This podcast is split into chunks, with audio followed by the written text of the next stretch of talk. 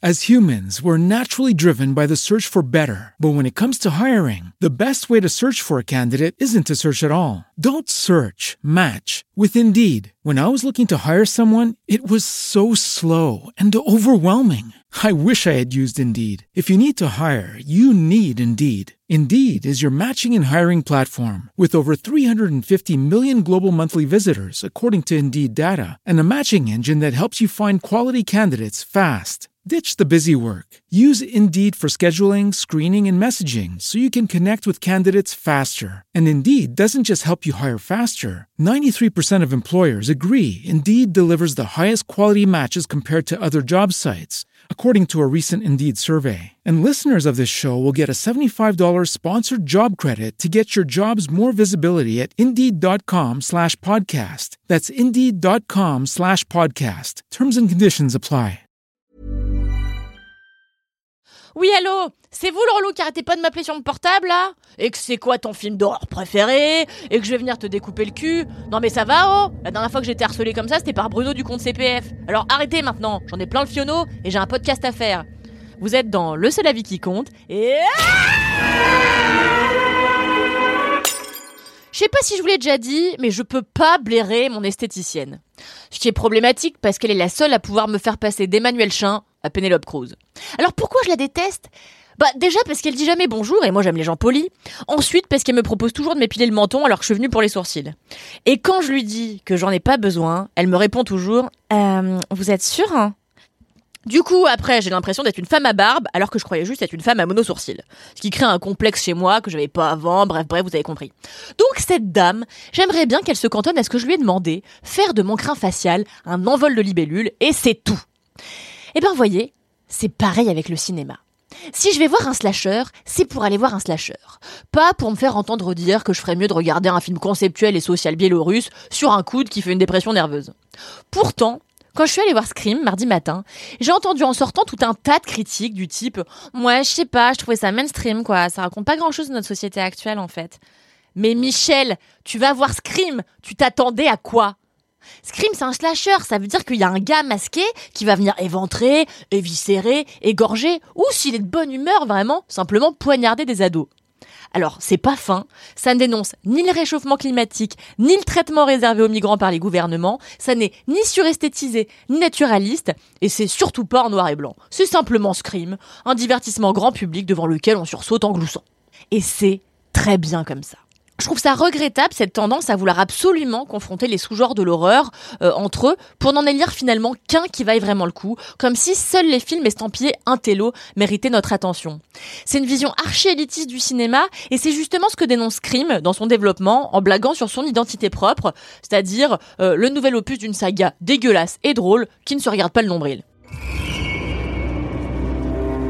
En dépit de la mode, passionnante au demeurant, hein, de l'elevated horror, ce genre qu'on traduira en français par horreur à message, dont font partie les Hérédités, Midsommar, Babadook, The Witch, It Follows, The Lighthouse et autres graves, je pense qu'il est important de conserver des formes d'horreur plus populaires et de ne pas les dénigrer sous peine de tomber dans un snobisme mortifère et un poil classiste.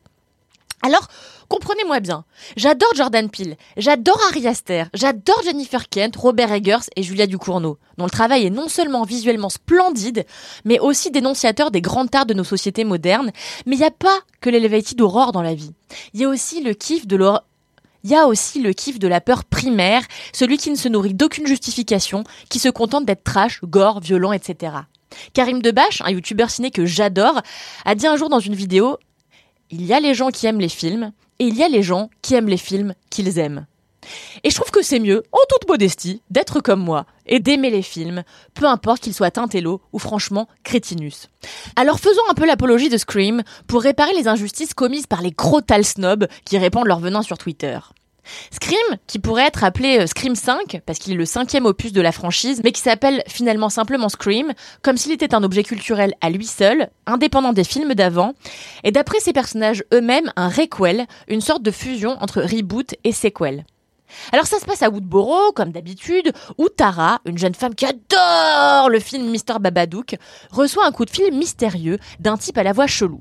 Moi, j'aurais raccroché, craignant que ce soit encore ma mère ou pire, un agent de l'URSSAF, mais Tara, qui est plus polie que moi et qui a manifestement payé son dernier trimestre, reste au téléphone et joue à un jeu morbide que lui impose son interlocuteur. Ensuite, un gars masqué rentre chez elle et la poignarde violemment. Mais par un miracle, comme il n'en existe que dans les films d'horreur, Tara survit. Sa sœur et sa bande sont alors la cible de crimes horribles perpétrés par Ghostface. Une chose est sûre, le meurtrier fait partie de la bande. Alors la question que tout le monde se pose du coup c'est qui est ce trou du cul? La meuf fan de films d'horreur? Son frère? La copine gothique? Le petit copain? Le flic? Personne ne sait. Bon alors ce pitch, on en serait rendu compte, est à peu près le même que dans tous les autres de la saga. Sauf que ce volet a un petit quelque chose en plus. Il est archi méta et rend un véritable hommage à la culture horror geek. Dedans, on parle de la bisbille entre horreur populaire et elevated horror, en confrontant les différents goûts des protagonistes, dont certains adorent Scream et d'autres préfèrent Hérédité, comme si le film avait quelque part prédit les conversations des gens à la sortie du cinéma, et on élabore un guide pour survivre dans un film d'horreur, avec des préceptes comme ne pas descendre seul à la cave comme un gros connard, ou ne faire confiance à aucun de ses amis. Si vous intéressez à l'histoire du cinéma horrifique, ce volet il est vraiment fait pour vous et distille des dizaines de références aux films des années 70 à 90 pour évoquer la véritable mutation qui s'opère à l'intérieur même du genre. Autant de clins d'œil qui permettent à Scream de se moquer de lui-même en assumant justement d'être un bon gros divertissement à des années-lumière de The Lighthouse ou It Follows. Et cette autodérision, eh ben, elle fait du bien, elle est même délicieuse. Couplé à cela un casting de jeunes actrices talentueuses, dont Melissa Barrera et Jenna Ortega, et des comédiennes iconiques comme Neve Campbell ou Courtney Cox, et vous obtenez un objet drôle, pas prise de tête et brillamment interprété. Bon, je ferme les yeux sur le troisième acte qui est vraiment nul à chier parce que ça m'arrange, et je vous conseille mille fois d'aller voir Scream au cinéma. En revanche, je vous conseille de ne jamais aller voir mon esthéticienne.